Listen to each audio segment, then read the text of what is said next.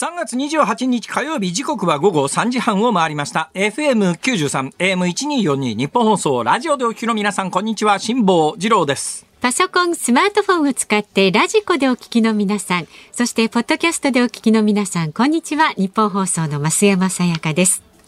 辛坊治郎ズームそこまで言うか。この番組は月曜日から木曜日まで辛坊さんが無邪気な視点で今一番気になる話題を忖度なく語るニュース解説番組です。今一番気になる話題ですか、はい、もうズバリ一つだけですね今日は。なんだろう。ごぼうはうまいという、はい、美味しいですね、えー、ごぼう、ね、今日はあの5時台じゃないや4時台か。4時台 ,4 時台のゲストの方がえー、料理関係の方ですか？料理研究家の浜内千奈美さん、はい、その料理研究家の浜内千奈美さんという方が、えー、今日本番、まあ当然本番生放送ですが、はい、この後生でお話になるときにごぼうの料理の話をされる予定になっているということで、えーうん、番組スタッフからですね、本番始まる直前に、ごぼうの、うん、なんだろう、あれはサンドイッチみたいなもんかな。まあ、そうですね。差し入れていただいて、はいうんうん、食ったら、うまいですね。いや、美味しい。ごぼうの香りがまだね、口の中に残ってるごぼう、私ね、子供の頃、ごぼうとかね、うん、何回もこの番組で言ってますけれども、あの、ほうれん草の赤い根っことか、はい嫌いだったんですよ。子供の味覚だとね、えー、嫌いだ。で、割とね、子供が他にも嫌いだって一般的にされてるものはそんなに嫌いじゃなかったりするんですね。ピーマンなんかそんな嫌いじゃなかったですね。えー、人参はもう一つ苦手だったかな、うん、不思議ですね。あの、人参私子供の頃苦手だったんですよ。大人になってもそんなに好きかと言われりゃそんなに好きでもないですけども。で子供の嫌いな食べ物ナンバーワンっていうと、うん、結構人参って。で、やっぱりね、人参が子供さん好きっていうケースはお母さん料理うまいってケースが割と多いんですよ。そういうはい、だから人参子供が苦手なんだけども、はい、人参はやっぱりなんか栄養素がいろいろ高いので、えー、子供に食べさせたいと思うお母さんがあの手この手で人参を子供に食べさせようとするんだけども。で、やっぱりね、腕がいいと、それなりに子供がハマってですね、なんか大、大好きな食べ物はって言って子供さんに聞いてですね、えー、人参とかいう子供のお母様、大体料理がうまいというのが定説になってます。嘘か本当か知りません。えー、えー、嘘だと思います。うん、というのがですね、うちの子供、バカ息子パート2っていうのがいるんですが、このバカ息子パート2の、えー、好物がですね、人参。それも生の人参そのままボリボリ食べる。野菜スティックみたいにして食べちゃう感じですか、なんか知んないけどなんか人参の生のやつだけねボリボリ食べるんですよ。お前ウサギかみたいな話なんですけど。だからといって子供が人参を食べるから親が料理がうまいかというとうん必ずしもこの理論は間違ってるいやお上手なんじゃないないよなとか。だって生のもんボリボリ食うんだから料理も何もないじゃん。あとやっぱ人参自体が美味しくなってるんですよ。きっとちょっと甘くなったり昔のものと比べると。そうなんですか？わかんないけどわかんないけど。わかんないけど。適当なこと言わないでくださいトマトだってすごい甘くなったりしてるじゃないですか。食べ物つながりで言うとですね、今日はあの、夕刊を一面ざーっと見ておりましたら、とある新聞にですね、ええ、どうも日本の卵がこのところへ来て、海外で人気だって話題が出てましてね。そうなんですか。一方で、日本のスーパーから卵消えて久しかったりなんかするじゃないですか。で、昨日あたりスーパー覗いたら、大体10個入りで300円のパックはありました、はい、300円前後まで上がっちゃってますね東京だと。それでね200円ちょっとぐらいの安いパックがずらっと並んでるんですよ。俺あるじゃんまだ200円台でもと思ったら、ふっと持ち上げたらですね、6個入り。え？ちっちゃいパックの方卵のパックって10個入りって決まってるもんだと思ってたら、ふっと持ち上げたら6、え、6個入りかよっていう。で、ね、1個あたりで計算するとやっぱり30円前後。はいところが日本で30円前後っていうのが、海外の卵の値段で言うと、うん、まあ、国によったら安いねっていう国もあるわけですよ。で、しかも日本の卵って、日本ってあの、卵かけご飯っていう文化があって、はい、卵って生で食べても大丈夫っていう売りじゃないですか。はいえーまあ、海外ではやっぱサルモネラ菌が心配とかいろんな理由でですね、うんうん、いや生の卵はちょっと食べない方がいいよっていうのが世界標準なんだけど、ね、日本の卵って基本あの卵かけご飯で食べるというそのまま生卵を飲むとかっていう習慣。この生卵を飲むという習慣は海外の人にはどうも受け入れられないっていう人多いですけど、えー、でもまあ普通ですよね、うん、卵にあの醤油入れてですねあの辛座っていうんですかあの白いところだけちょっと取り出すんですよ、ね。はい、あの辛座を取る必要があるのかかないのか私は子供の頃からずっと疑問なんですけど、あの体をこう箸で挟んでですね、はい。つまんで取れるすごい気持ちいいです。ですね、あ、なんかあのちっちゃいものがこの箸で、箸で、だ箸も正しい持ち方ができないと、はいはいはい、卵のあの生卵にした時の体って、うん、いわゆる握り箸じゃなかなかあれつかめないですよ。無理ですね。だから箸の先端がピタッと合う、ちゃんとした正しい箸箸の持ち方ができないと、えー、あの体取り除けなかったりするわけで。取らないけどね。え？面倒くさいから取らないんですか？えー、あのか卵かけご飯の時そのままこう溶いちゃうんあ私ダメですね。私神経質ですからもう必ずあのもう意地になったあの 体の部分は白い紐みたいなやつは取り除きますね。はいはい、あら取り除くんですが、ところがですね日本の卵はどうも生で食べられるらしいということが海外で、えー、伝わってなおかつ卵かけご飯っていうのがですね。えー、三文字略で、三文字略のタレントさんいるじゃないですか。大悟さんです大悟さんみたいに、卵かけご飯のこと、TG、卵か、TKG とか言うんですよ。TKG って。TKG。TKG ってどっかレンタル会議システムの会社かみたいな話なんですが TKG 卵かけご飯 TKG 海外で結構 TKG が通用するようになってそのためにはやっぱり2の人は海外の2の人は日本の卵でないとダメだみたいな話になると、はいはい日本から卵を空輸するわけですよ。日本の卵って基本的に、まあ、安いものだから、あれを飛行機でわざわざ運ぼうとか思わないじゃないですか。えーえー、ところが海外に行くと、1個何百円で売れたりなんかするんですね。そうなんです日本の養鶏業者も、国内で流通させておくと1個220円ぐらい、まあ今高くなっても1個30円ぐらいなのが、海外に持っていくと何百円と、流通経費考えても、海外に持ってった方が得じゃん。はいはい、そう思い出す養鶏業者がこれから増えてくると何が起きるかというと、日本の卵を日本人が日本の給料では買えない事態が来ると。高級品になっちゃって、はい、手が届かない卵になんかね、やっぱここへ来て円安ですから、えー、そういう傾向に拍車がかかるわけですよ。えー、なんか最近の卵の価格を見て、はい、なんか卵買うときに躊躇する自分を、私そんなに躊躇する必要ないんですけどね。そうですね。ないんだけど、なんだろう、長年こう染み込んだものがあるわけですよ。やっぱり今までのものと比べて、ね、私の印象で言うと10個で228円ぐらいまでが限界だなと。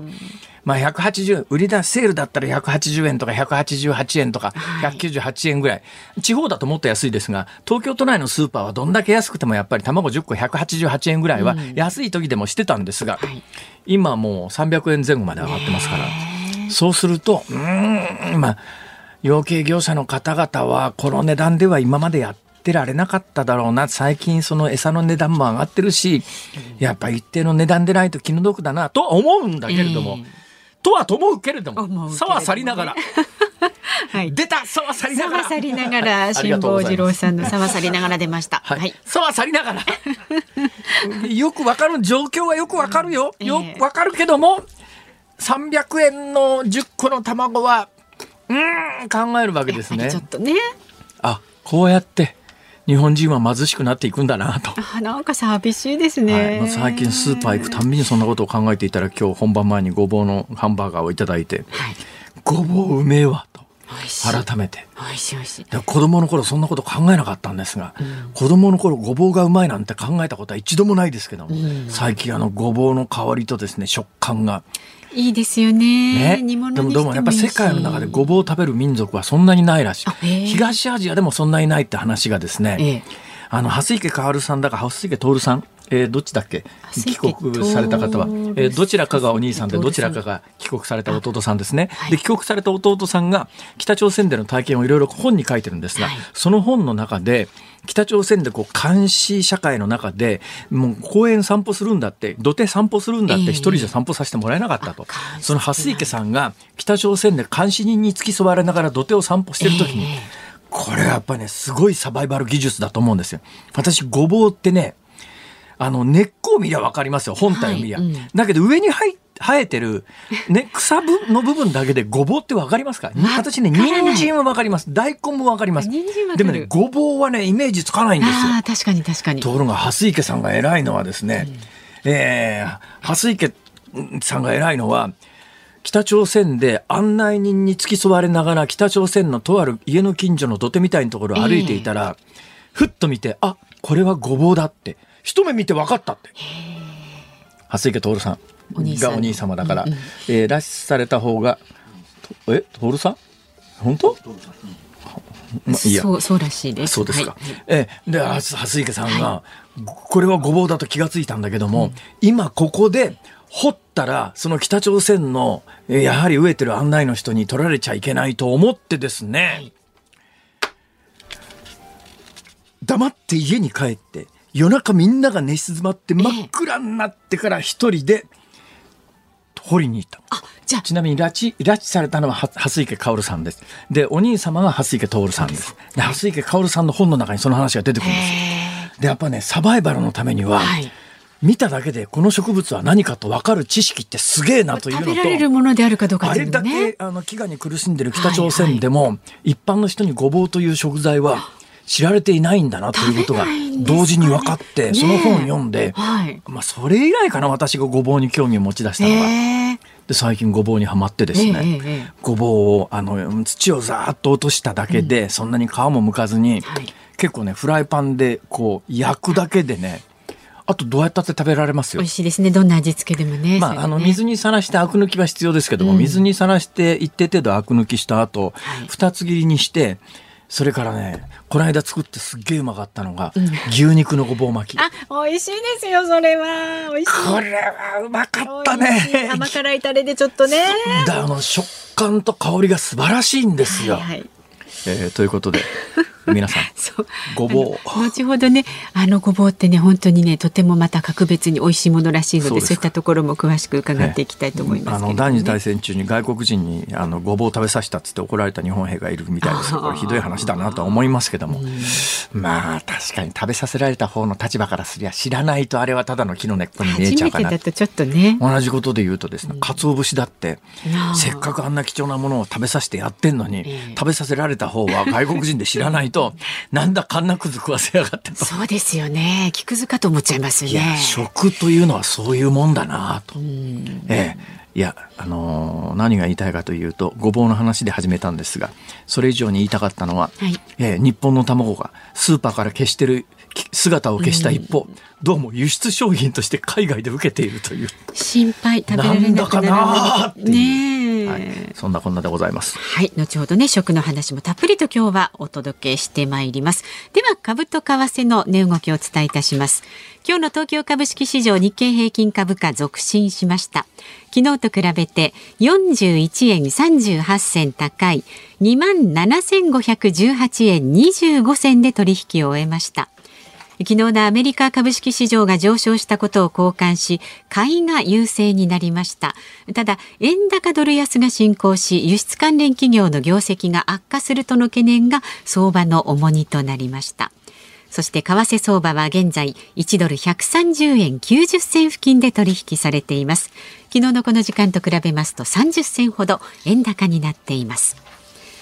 さあ、ズームそこまで言うか、この後は昨日の夕方から今日この時間までのニュースを振り返るズームフラッシュ。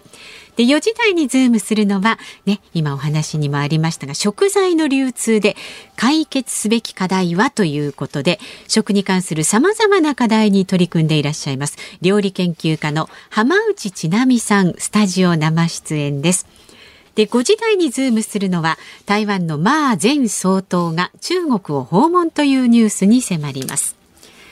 さあ番組では今日もラジオの前のあなたからのご意見をお待ちしております。メールは zoom zoom アットマーク 1242.com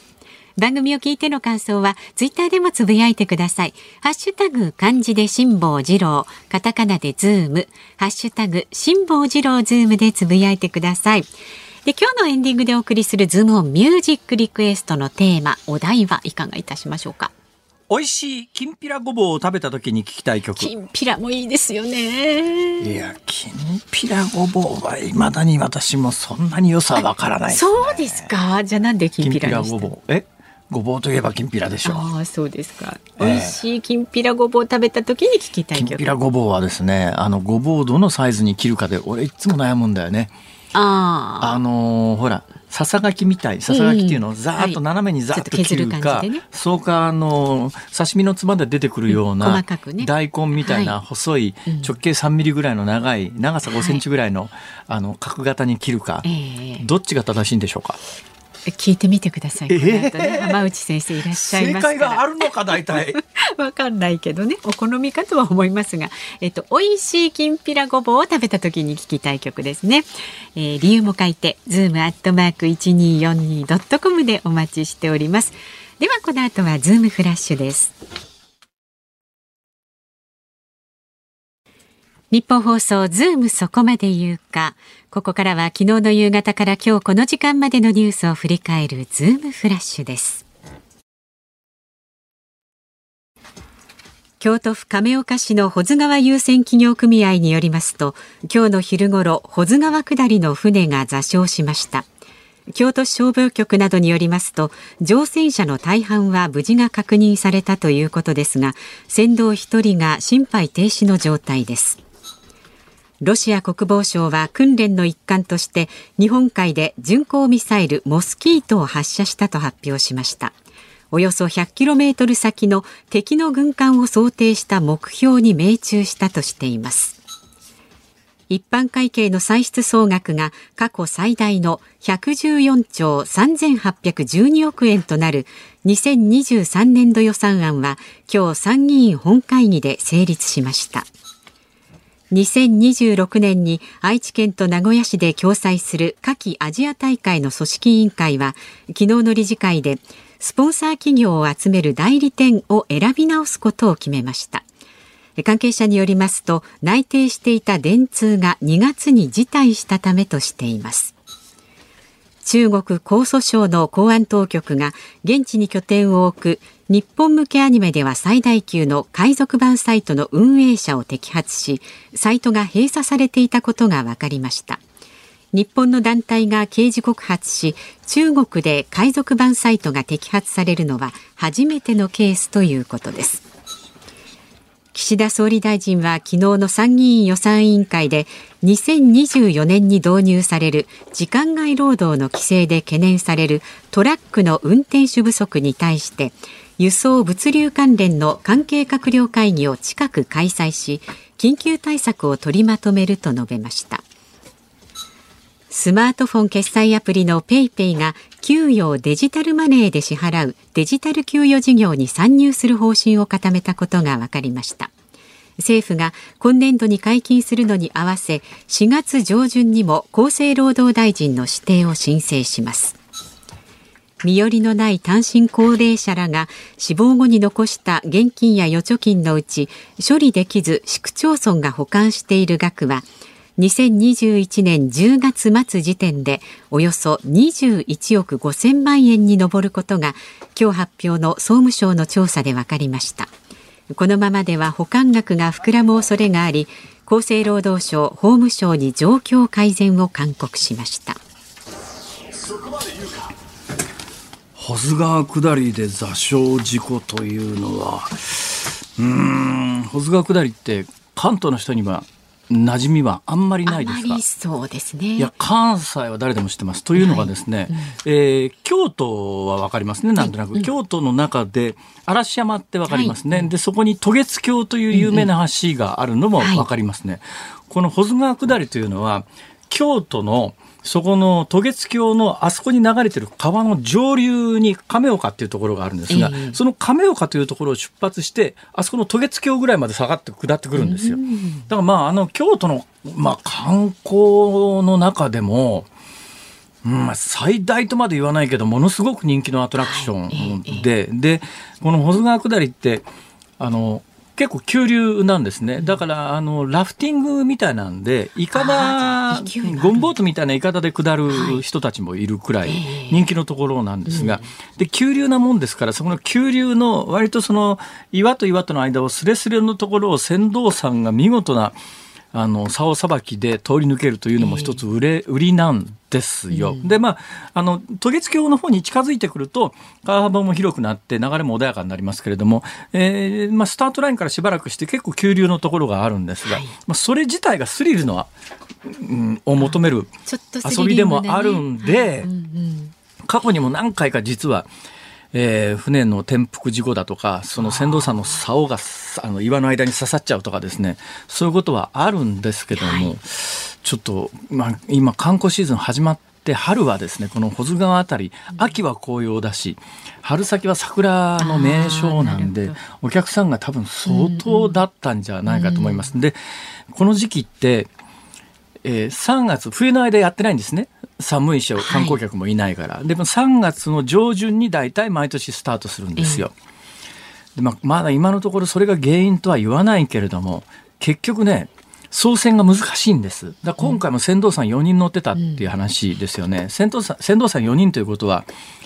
えー、いわゆる船頭さんの習熟期間でもあるんです。3月から4月っていうのは。なるほど。はい。だからまあ、ベテランの船頭さんがすり抜けられるようなところでも、ちょっと竿の付き方間違えるだけで、実は結構危険だったりするんで、で3月の花の時期なんで観光客もいっぱいいて、だけどなおかつ、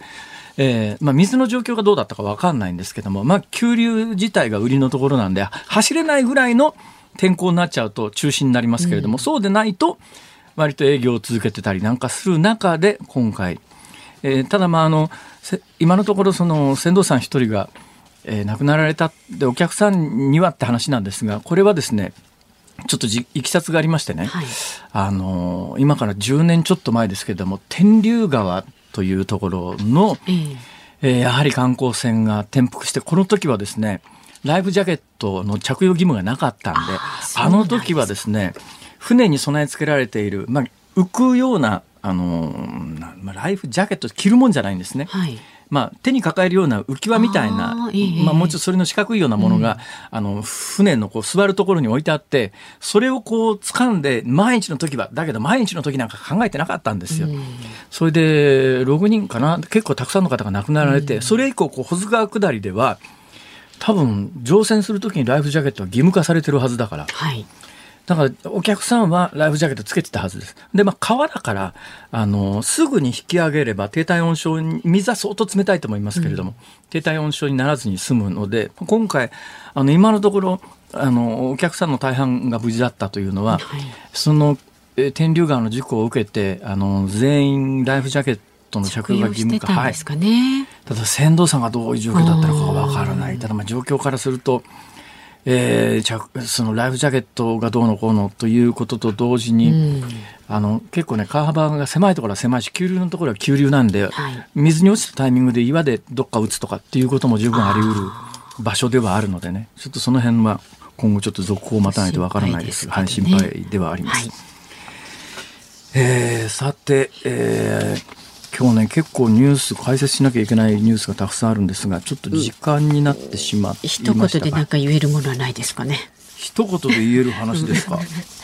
あああの2026年のアジア大会、はいはいはい、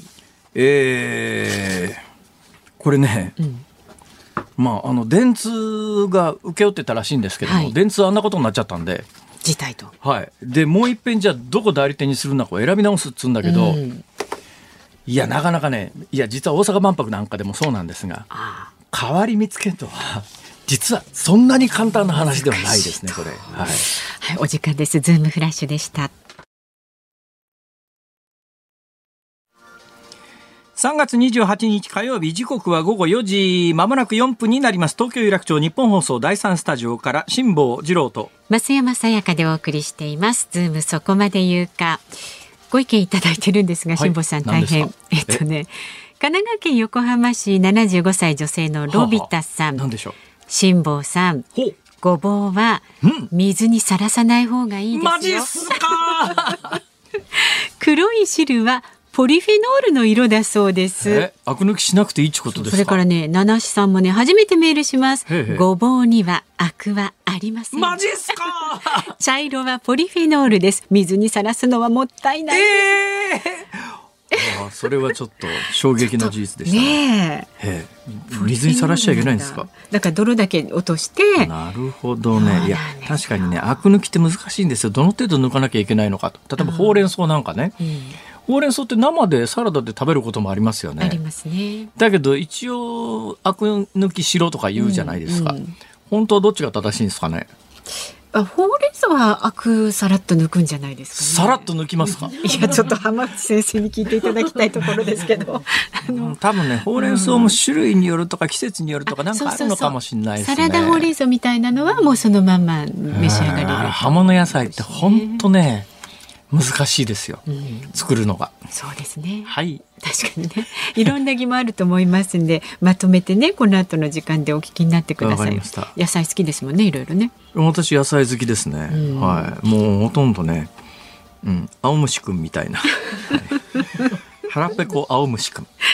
あ絵本のね、はい、腹ペコ青虫くんみたいにね。ペコ青虫くんみたいな感じですね。はい、何でも食べますんで、そのあたりもね、聞いてみてでも食べます食品ロスにならないようなね。ちょっとその言い方どうかと。さあ、まだまだあなたからのご意見はこちらにお寄せください。メールは z o o m zoom アットマーク一二四二ドットコム。ツイッターでもつぶやいてください。ハッシュタグ漢字で辛抱治郎、カタカナでズーム、ハッシュタグ辛抱治郎ズームでつぶやいてください。で、今日のズームオンミュージックリクエストのお題は、美味しいきんぴらごぼうを食べた時に聞きたい曲です。選曲の理由も書いて、ズームアットマーク一二四二ドットコムでお待ちしております。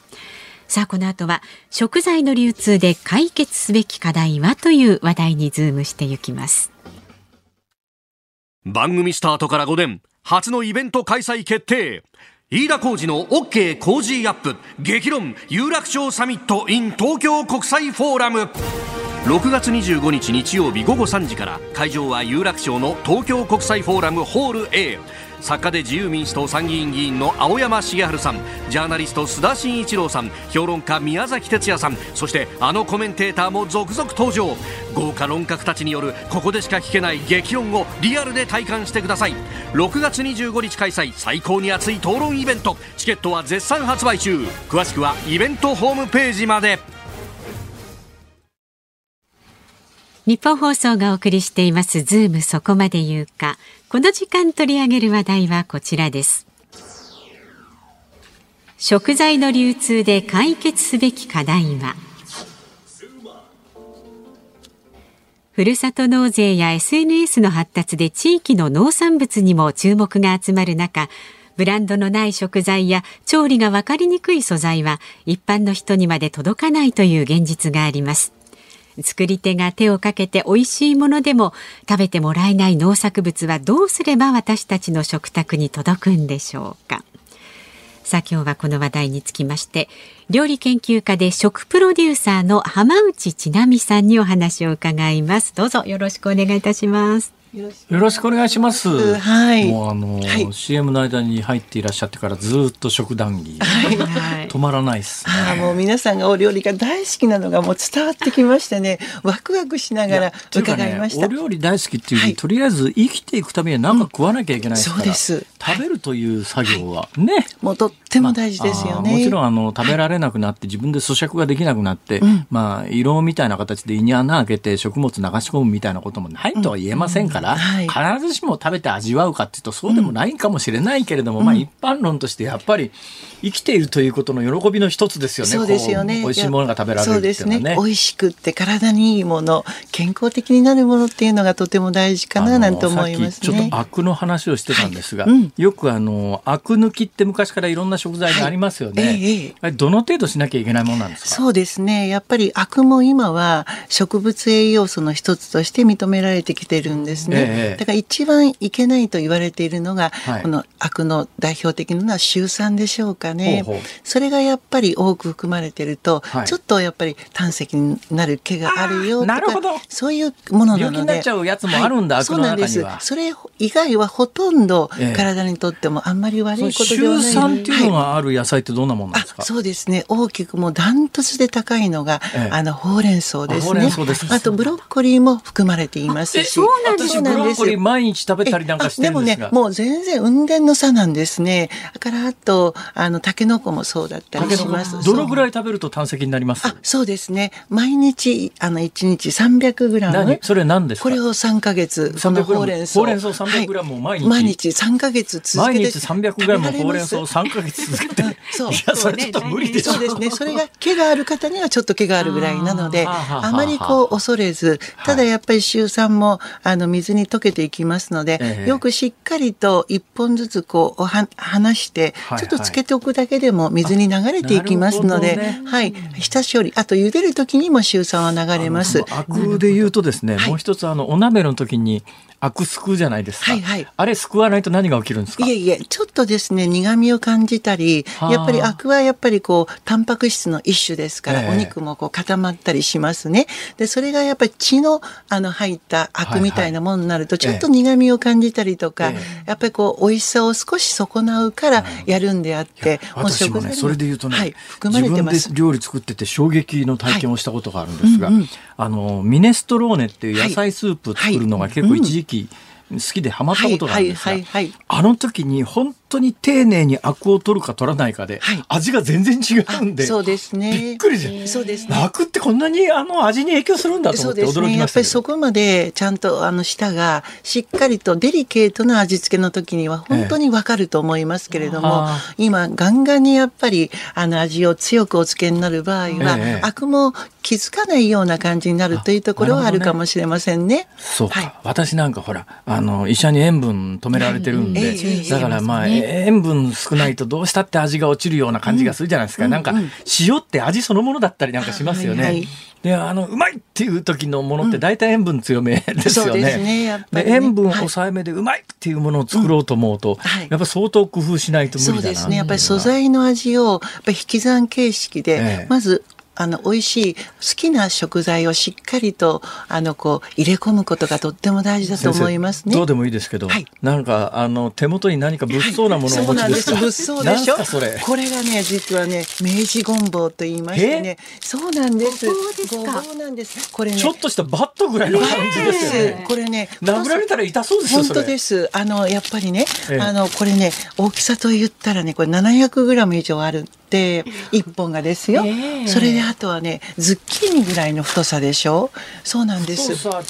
径長、太いところは4センチぐらいありますかね、はい、そうですね。重そうなんですよ。710グラムありましたですかこれ？そうなんです。だからさっきも談義できんぴらごぼうはささがきなのか千切りなのかありましたね、やっぱ普通は細いから千切りにするのはちょっと面倒くさいんですね、だけどもこんなにぶっとければよ。斜めに切って千千切りがとっても早いんです。だからこういうところではこの明治ゴンボウはとってもね、あの皆さんのお手にかかったらやりやすいと思います。一般の人が想像するごぼうというのの直径が倍ぐらいあって、そうですね。長さはまあ同じなんですね。で細くないんですね最後までが。もう太いまんまなんですね。先端も太いですね。そうですね。これどこでどうやったらできるんですか。ありがとうございます。これがね岡山県の井原市っていうところで。岡山県？そうなん。ですこれがですねとってもこのあの土があのもちろんついてるんですけれどもここのあの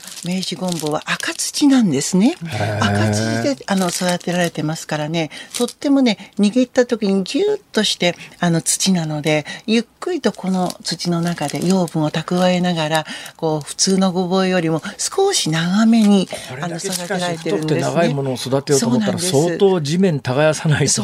大変ですね。そこがやっぱり特産の特徴でございましてね、えー、香りも高く、はい、そしてやっぱりこう切ってみると柔らかくうま、みもとっても強いのでねこれがなかなかはいはい、先生どうして今日そんなごぼうの伝道師みたいなことになってるんですか？これがですね私もあの食プロデューサーという肩書きを持たせていただいておりまして、はあはあ、やっぱり今回もあの行政様からご依頼がいただきましてね、えー、これをなんとか価値あるものにあのいわゆるしていこう料理を通してまたいろんなことを発生させながら、ええ、これをさらに価値あるものとしてプロモーションとか、はいえ、アプローチをさせていただくっていう仕事がこの食のプロデューサーとして、はい、だから今回はごめんなさい。じゃあもう一遍その、固有名詞を言っていただいていいですか、はい、なな何ごぼうですか？明治ゴンボウでございます。明治ゴンボウそうなんです。ゴンボウってやっぱり関西では特有な言い方で昔はゴンボウって言います、ね、そうゴンボウって言いますね、はいはい、そうなんです。明治のあの地区で取られた明治？はい。明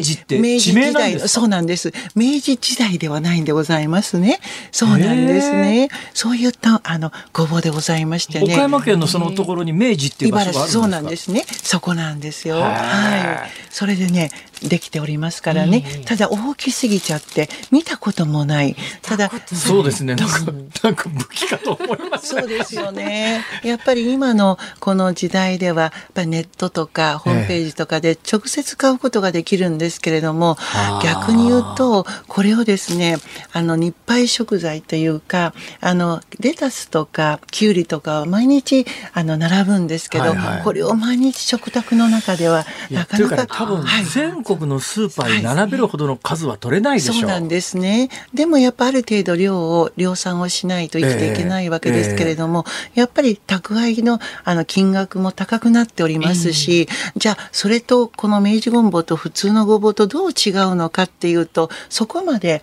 やっぱり特徴がなくって例えばいちごだったりとかあるいはお米だったらすごく食べてみたい、すぐ開けたらすぐお口に入る白物ではないのでね、はいはい、だからとってもこれはちょうど難しい存在なんですね。まあ、あのすごく優れたごぼうが、はい、例えば私が生産していて、はい全国流通するほどの数はできないけれども、はい、でもごぼうの専業農家で一定程度売れなきゃ困るっていう、はいはい、そういうのって一番扱いに困りますよね。そうなんですよね。だからそれをどうやって皆さんにお伝えしながら、これを美味しくいただいてもらえるかっていうのが料理を通してっていうところもとっても大事な今日本番前に、あのごぼうのサンドイッチハンバーガーみたいなやつをいただいたんですが、あれ先生がお作りになったんですか？そうですそうです。これのそのごぼうで。はい。でしかもアクは抜いておりませんのね。洗ってそれで刻んで、そしてやっぱりあのえぐみを感じさせないようにするのが我々の仕事でございまして。どうどういうあの、ね、なんか技があるんですか？そうですね。やっぱりあのアクっていうのを、ええ、あのこう味方にするっていうか感じさせなくするには、やっぱり一つは酸ですね、はあ、もう一つが油でございます、はいはいはい、だからよく油で天ぷらをしたりとか、え、いわゆるね炒めたりとか、きんぴらごぼうとか、あるいは酢水につけるっていうふうなことをされてることがあると思いますけど、調理中に酸を加えることによって感じさせなくなって黒く真っ黒血気にしないようなそういう状態にできちゃうんですよね。だから今日はトマトケチャップを入れさせてもらって粒マスタードを入れさせてもらいました。いや美味しかったですよ。で油で炒めてきました。あのハンバーガーでありながら中ごぼうで、ごぼうの食感って素晴らしいですよね。そうですちゃんと食べてるっていう実感を持てるじゃないですか。ね、しかもね、あの下さん斜めに切ることが柔らかくってシャキシャキと残るというポイントがございましてね。そうなんです。ごぼうはまず斜めに。だからよくあのえおせちの時に、あのお大根紅白おなます、その時にはポンポンと輪切りとか縦に切らないで斜めに切ってからお切りになると柔らかくて食感が残るっていう切り方なんですね。だからこれがこの子がいいことなんですよ。この子がですね。切り方って大切ですよね。ね私ね切り方がこんなに大切かと、はい、目から鱗が落ちたことがあってですね。どのどれが落ちました、ね、ネギのしゃぶしゃぶってのが好きなんですはいはい。ネギしゃぶってやつネギしゃぶ。ネギしゃぶ。きましたね。お肉がなくてもネギしゃぶしゃぶとしてですね、はい、これをポン酢につけて食べるだけで相当美味しいんですけど、これネギしゃぶしゃぶにするときに、はい、まさにネギを斜め切りで、はい、スーッと細いな斜め切りで薄い斜め切りでザーッと刻んでいくんですよ。これ、これ、これ正解ですよね。ピンポンです。私もいろんな切り方したんですが、はい、輪切りじゃダメ、筒切りじゃダメ、縦に切ってもダメ。いや、あの、ネギ、なんか白ネギを斜め切りに薄くしてですね、これをネギしゃぶにしたら、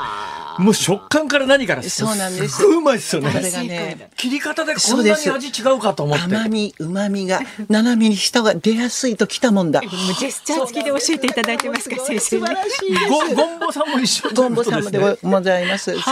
で、太いから、もうかなり早く時短になるんですね。ぴゃんぴゃんと斜めに切って柔らかいですよ。で、あの、切る面積が広ございますので、千切りがしやすいんですね。だから、ささがきするにはちょっと面倒くさいとかあると思います。はいはい、そこは全然クリアできると思いますよ。はい。ぜひ。ありがとうございます。うんはい、ところで今日は食材の流通で解決すべき課題はというテーマで来ていただいて、大体、このコーナーですね、はい、昨日もそうだったんですが、はい、あのもともと来ていただいた趣旨のテーマと全然違うことを話よろしいです。よろしいです。はい。もう全然大丈夫ですよ。は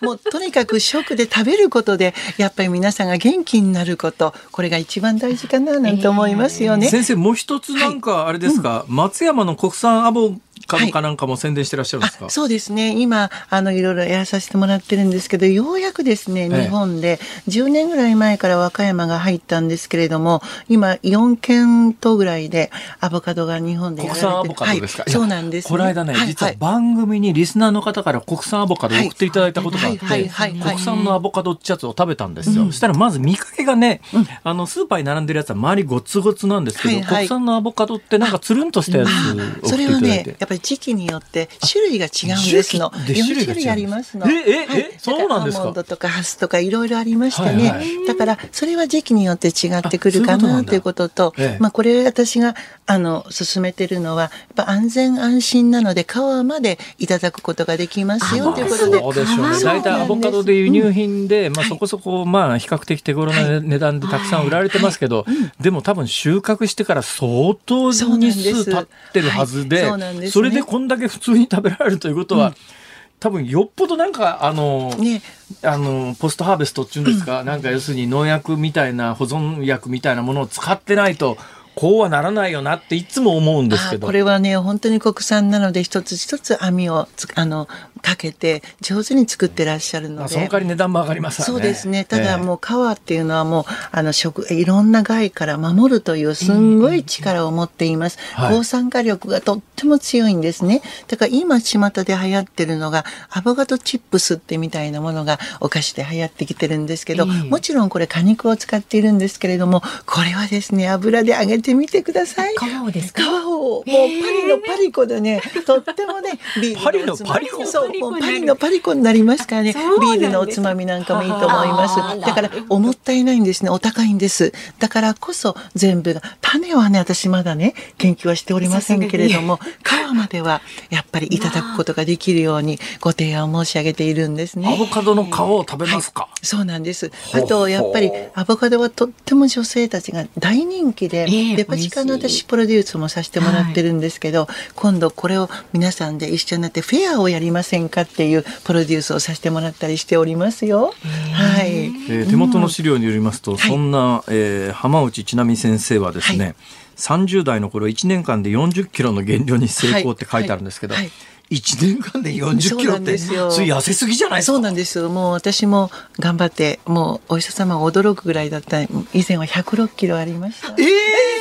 ー、そうそれをちょっと1年でやりましてね。今ものすごくスリムですよね。いやいやいやもうね。え？えええそうなんです。やればできる何事も。ちょっと待ってください、106キロ？そうなんです。ちょっとありすぎじゃないですか。そうで何したらそんなことになっちゃうんですか？そうなんですね。やっぱり食べることが大好きでで、やっぱりアシスタントをやっぱり書生をやっておりました時に、はあ、やっぱり友達は何のアシスタントですか、えー、料理研究家の先生について。料理研究家の先生の書生をしてらっしゃったんですか、はい、そうです。寝泊まりを共にして、はあ、だから友達は食べることだったんです。食べ物だったんですね。ね。それで食べて食べて食べまくっちゃったら、気がついたら100キロを超えておりましてね。そうなんです。食べ過ぎしちゃう先生それ。それからというものはね、はい、やっぱりちゃんと元に戻そうということででも今だって全くその影も片鱗も何にもないですよ。そのだからやっぱり恐怖心がありますからね。やっぱりこういったものは全部あの栄養価だとかカロリーとか、えー、そういったもの全部それをできるだけ引き算をして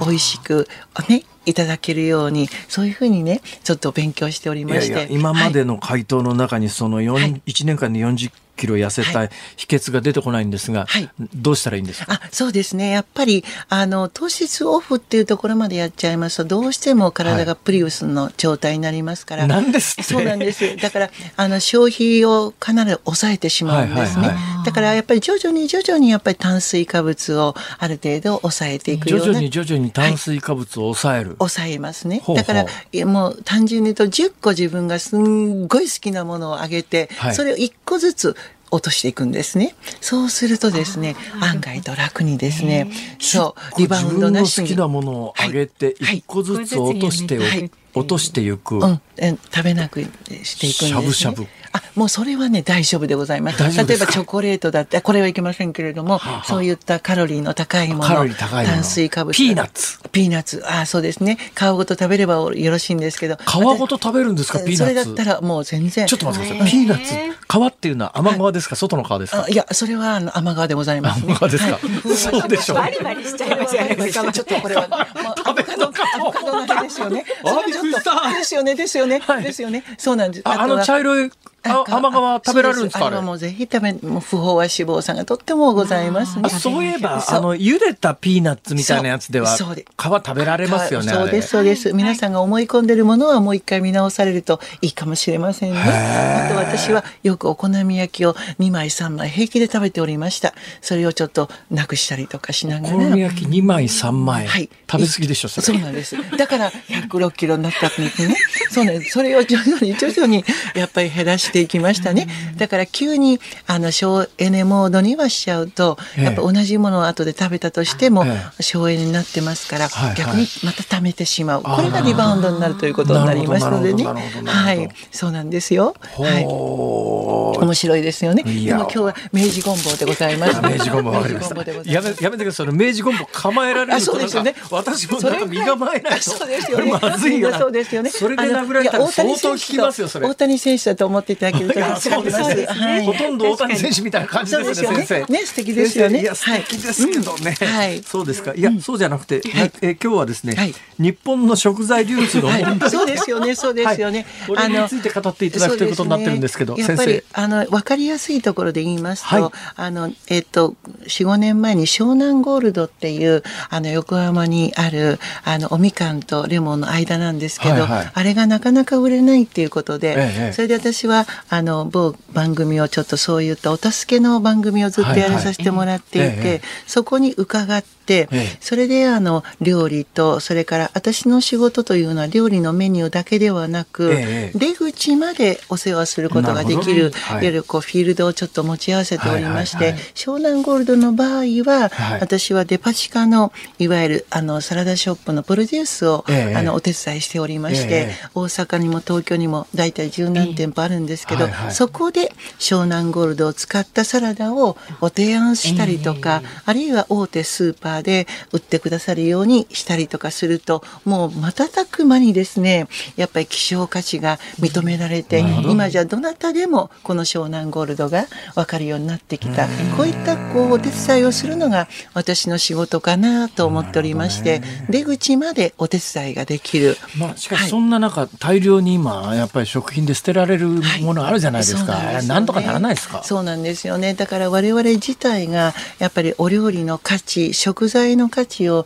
やっぱこうやって慎吾さんこういうやっぱり番組見ていろんな楽しいお料理をすることの楽しさ、大切さをやっぱり一つ一つやっぱり言っていくしかですね、やっぱりなかなか我々が本当に身近にできることってないんですよね。だから諦めないでやることでしょうかね。そんな感じがしますね。発信してますもんね、毎日ね。今日はね、今日はね、私ね、あの、サバの水煮があるんですよ。で、サバの水煮とキムチが冷蔵庫に残ってるんで、これでなんか料理をしようと思っていろい。ろ調べたら、なんかごま油を使ってっていうのが結構出てくるんですなるほど。こういう時ごま油ってっ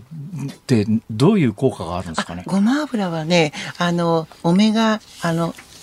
6があの入っておりましてね、やっぱりコレステロールを下げるという働きがあります。だからサバも DHA、EPA がありますから、これはオメガ3という働きがありますからね、これとこれを足しますと血液はサラサラになるわ、それからコレステロールは下がるわ、キムチで体温はいわゆる上がるわ、ものすごくいい働きがあるんですね。なるほど。はい。だからもう自信を持ってですね、そして香りも強ございますしね、もうまるで韓韓国のいわゆるああいうものになるんじゃないかなとか思いますね。えー、ただやっぱりあのできるだけいい油をお使いになる場合には、はい、火をあんまりかけすぎないことをお願いしたいと。そうですね。温度が上がりすぎると、やっぱりこう酸化をする形になりますので、はい、せっかくいい食材の2つですからね、ごま油をぜひ使ってあのちょっとサラダ感覚で召し上がってみてはどうでしょうか？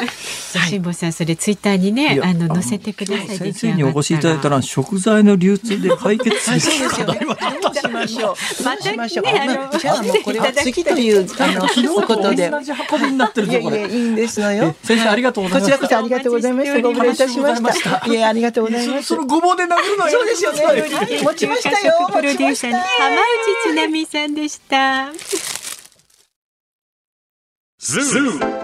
日本放送辛坊治郎ズームそこまで言うかをポッドキャスト YouTube でお聞きのあなた。いつもどうもありがとうございます。日本放送の増山さやかです。お聞きの内容は配信用に編集したものです。辛坊治郎ズームそこまで言うかはラジオ局日本放送で月曜日から木曜日午後3時半から毎日生放送でお送りしています。番組はラジオの FM93 AM1242 に加えてラジコでもお聞きいただけます。ラジオラジコではポッドキャスト YouTube 版にはないコンテンツが盛りだくさん。アトムさん吉田由紀ちゃんの中継企画さらに辛坊さんが「夕刊富士」の気になる記事を解説するコーナーそして辛坊さんが聞きたい曲をお送りする「ズームオンミュージックリクエストなどラジオラジコでしか聞けないあんなことやこんなことがいっぱいです。ポッドキャスト YouTube を聞いた後はぜひラジオラジコで辛坊治郎ズームそこまで言うかをお楽しみください。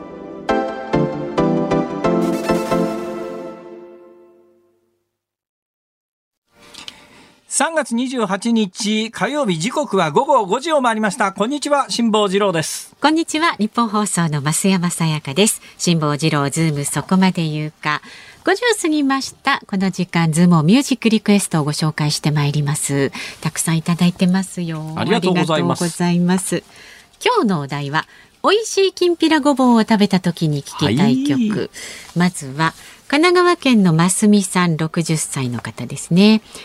えー、私が作る一番美味しいと思うきんぴらごぼうに出会うまでかなり長い間かかりました。それ食べてみたいですね。材料、切り方、調味料などを少しずつ変えながら味が決まってきたような気がいたします。というわけで、キロロで長い間をリクエストします。ね長い夜って曲もありましたね。ありますね。そうですね、はい、えー、仙台市にお住まいのラジオネーム味噌汁おさんです。へへ味噌汁おさん。そう味噌汁おさん。はい、ズームオンミュージックリクエスト美味しいきんぴらごぼうを食べたい時に聞きたい曲は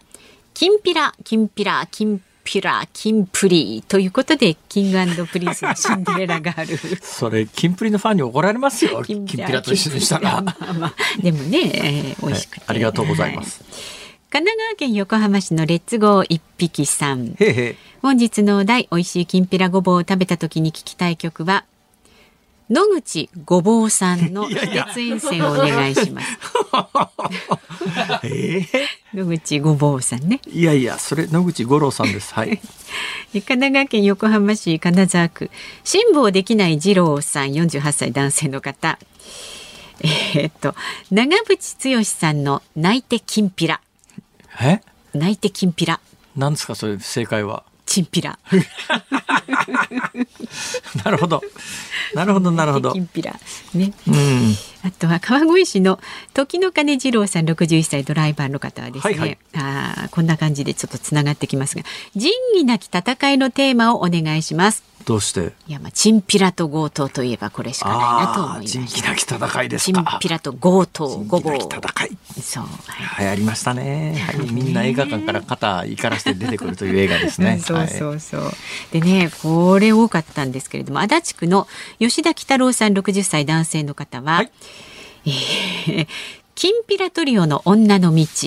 いやピンカラトリオだって。キンピラトリオの女の道。いやいやいや ピンカラトリオ。でねこちらも多かったんですよ。東京にお住まい老いの季節さん六十歳女性の方は。はいえー、ピンキーとキラーズ略してピンキラの恋の季節をお願いします。なかなかね、ちょっとなるほどね。はい。ああ。皆さん本当にありがとうございます。本当にねお付き合いいただいて嬉しい限りです。本当ですね。本当に。野口ごぼうはちょっと私壺に入りましたけどね。野口ごぼう。なるほどね。どれも本日のズームミュージックリクエスト。はいピンキーと切らず恋の季節ピンキラねいきますかはい、はい、ではエンディングでお送りいたしますピンキーと切らずはピンキラとは略さないでしょ普通なんて略すんの？いや略さないでしょ。ピンキーと切らずはピンキーと切らずですよ。そうですか、じゃあピンピンカラトリオは確かにピンカラトリオ。きんぴらトリオいやだいぶ遠いよそれ結構。遠いけど、はい、なんとなくね。まあ確かに、ね、はい、えー、ということでエンディングにお送りいたしますんでお待ちになってくださいさあ番組ではラジオの前のあなたからのご意見24時間お待ちしております。メールは z o o m zoom アットマーク一二四二ドットコム。ツイッターはハッシュタグ漢字で辛坊治郎カタカナでズームハッシュタグ辛坊治郎ズームでつぶやいてください。あなたからのご意見をお待ちしております。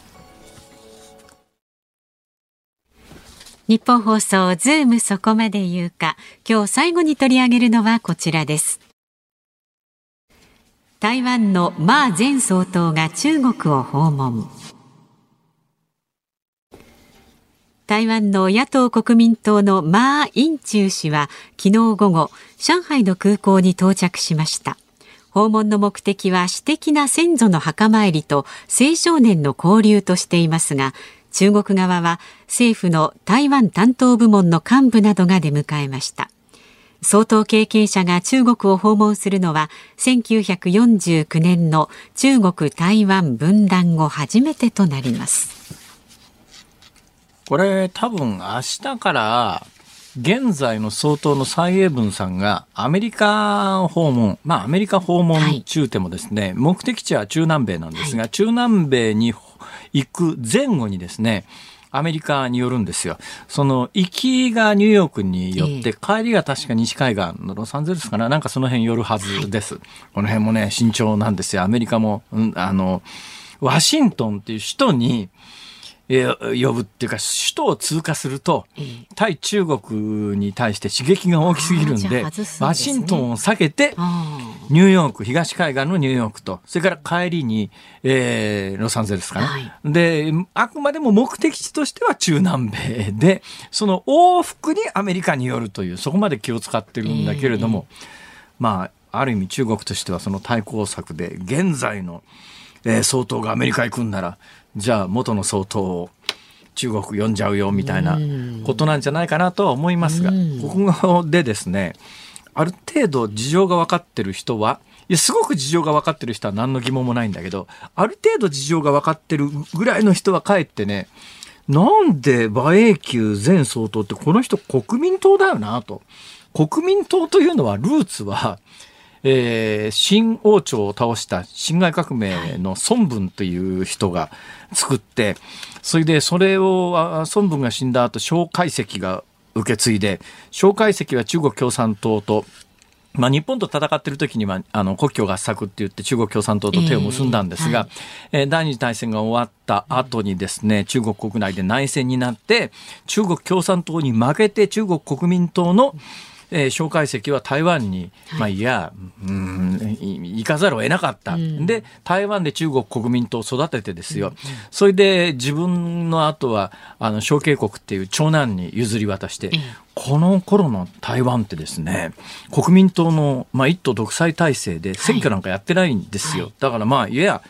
台湾に元からいた人にしてみりゃある日突然中国国民党が本土からやってきて、うんいや、まあ結構ね、あの、反対運動っていうか、死者がものすごくたくさん出て、元から台湾に住んでた人にしてみたら、ある日突然中国国民党を率いて蒋介石がやってきて、独裁体制を死んで、いっぱい人も死んでるので、はい、まあ、で、やっぱね、台湾で対日感情が非常にいいのは、うんそれまでは日本領だったんです、日清日清戦争で日本が勝って台湾は日本領土になって、はい、まあ、日本の一部としてずっと第二次大戦で日本が負けるまでは中国はいや日本領だったんで、はい、日本統治下の台湾で暮らしてた人とところが日本が戦争に負けたんで中国大陸から国民党がやってきて次中国国民党の独裁体制の支配下に入るわけですよ。でまあ民族的にはあの、日本人よりは中国国民党の方が言葉も通じるし、近いんだけれども、はい、だけどその中国国民党の統治が結構ひどくてですね、はいはい。反発心もあったりなんかして、はい、で、なおかつ中国共産党となると、またさらに別の意味の反発もあるわけで、そうすると、その、そういう台湾の人からすると、日本統治下が一番マシだったんじゃね？みたいなこともあるんで、日本に対するシンパシーが非常に台湾では高かったりするんだけども、まあ、いわゆる中国国民党ってのはそういうところなんですよね。えー、となると、中国共産党とは敵対関係の、いや、最前線にいた人たち。で、馬英九ってそこの総裁、相当、まあ相当で、中国国民党のトップだった人間が、はい、なんでなんで中国共産党とそんなに仲がいいのよっていう、ものすごく不思議な。だからある程度そのぐらいの知識があると逆に不思議なんですが、もっと深く知ってるとですね、いや、これが、だから要するに中国国民党の人たちは、何を考えていたかというと、台湾に共産党に敗れて逃げてきたけど、いつかは中国国民党、台湾から攻め上がって中国共産党をぶっ潰して中国全体を俺たちが支配するというのがもともと思ってたところだから、だから台湾は独立した方がいいとは全く考えてない人たちなんですよね、当然のことながら。だから中国共産党が支配してるあっちも全部俺たちのもんだ。ところが中国共産党からしてみりゃ、もう今、台湾が逆に中国本土に攻めてきて、中国全体を支配下に置くなんてありえないじゃないですか。で、台湾の人の本音を最近聞くと、はい。台湾で一時期やっぱり中国が非常に穏やかな、うん、えー、協調路線を歩んでた頃は、いや、自分たちは中国人だっていう人たちが台湾の人すごく多かったんだけど、やっぱり中国がやっぱり香港でやったことであるとか、最近の振る舞いを見てて、はいはい、いや、ちょっと違うんじゃねえのと。えーでもルーツはどっかで近いかもしれないけども、いや、台湾は台湾として独立した方がいいよねっていう思いの人たちがだいぶ増えてる中で、中国国民党としては、いや、ここを足がかりに中国本土に攻め上がって、一つの中国なんだって、その一つの中国というスローガンのもとでは、その台湾独立を考える人たちよりは、えー、中国共産党との親和性が高いわけですよ。中国共産党はとにかく台湾は自分たちのものだと思ってるわけですよ。はいうん、で中国国民党をルーツにするあの、まあ、今台湾ので相当やってた馬英九さんはいや台湾独立なんか考えてないと、うん、中国は全部一体なんだと、うんうん、そういう意味では中国共産党のスローガンと非常に相性がいいんですね。で実は中国だから国民党って難しくてですね、その蒋介石蒋介国親子の時には独裁体制を敷いてたんだけども、えー、そのもともと台湾にいた人たちもちょっと懐柔しなきゃいけないということでその蒋介国の時代にえー、李登輝さんっていう、これもともとルーツを台湾に持つ人なんだけど、この人を副総統にしたんです。はい。ね、あくまでもそれは中国、台湾の人たちを懐柔するための政策だったんだけど、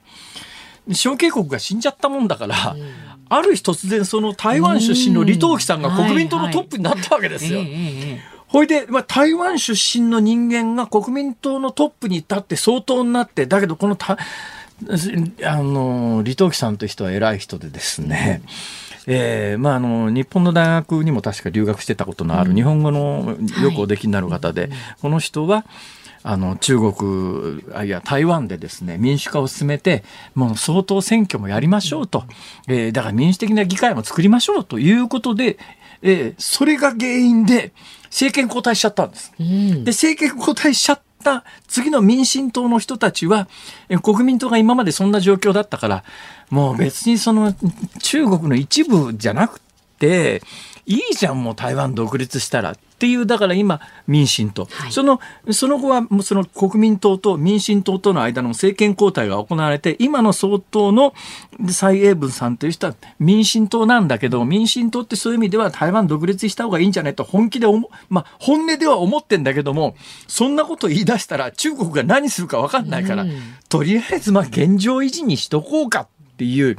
だから民進党ってどっちかというともう台湾でいいじゃんっていう、台湾っていうくくりでいいじゃん。はい、中国国民党はそういうルーツがあるから、いや、いつかは中国と一体となって。中国共産党からしてみると、独立を図る民進党よりは、まあ一体と中国は一つなんだというところをスローガンにしている中国国民党との方が、かつて言えば敵対関係で台湾に追い出した、うん、ね、そういう関係なんだけど中国国民党の方がむしろ今の中国共産党にしてみたら、中国は一つだというスローガンのもとでは付き合いやすいよねっていう、独立とか言い出さないしっていうんで、あの中国国民党の馬英九総裁が今回中国に行くと。えー、いやまあ本音のところでも独立はしたいけど独立っていうと中国に攻められるからもうとにかく現状維持で おとなしくしとこうという。複雑ですね。はい台湾です。まあでもえー、結論ではないんですけど、はい、一つ言えるのは、まあ、そういう事情もあって、台湾の人たちって本当日本好きな人多いですよ。親日のね方がね、はい、多いですもんね。えー、はい、ズームオンでした。ズモンミュージックリクエストをお送りしているのは、老いの季節さん、僕は旅人さん、私の彼は御用聞きさん、古兵衛さん、エビロボタンさん、踏んだり蹴ったり転んだりさん、沢山一寸さん、スーパーマルパスさん、としくんさん、愛知の A61 助さん、61名じゃないや。なんで61なんだ？いや、愛知の A61 助さんに引っ張られましたね。うんはい、えー、10人の皆さんのリクエスト、ピンキーとキラーズ、恋の季節でございます。ありがとうございました。えー、なんかふっと今思い出したのがですね、はい、これまあ、ちょっと時代が違いますが、まあ、同じ時代あのグループサウンズがは流行ってた頃に、うんなんか有名な曲はあの食べ物の歌詞で替え歌にして言い換えるっていうのは結構ね。おえー、ありましたか？ありました、ありました。うんうんうん、えー、っとですね、あの、ブルーコメッツのブルーシャトーなんか、はい、はい、結構ね、えー、私の世代だとすぐに、あの、言い換えて、はい。はい、まあいいです。あの分かる方には分かるという感じで、ね、十分です。それでお時間もあるんで。さあこの後の日本放送エンターテインメントコレクション総口昭久さんと東島エリアナウンサーです。で明日の朝六時からの飯田浩二の OK 工事アップ。明日は安全保障アナリストの日谷直明さんがコメンテーターです。取り上げるニュースは世界のドローン最新事情などをお送りするということです。でこの番組明日のゲストは航空旅行アナリストの鳥海高太郎さん。まあねあの WBC の時にはね、はい、お世話になりましたも楽しそうにね。フロリダからお出になってた鳥海さんが日本に帰ってらして。終わりますよ。また明日はい、さよなら。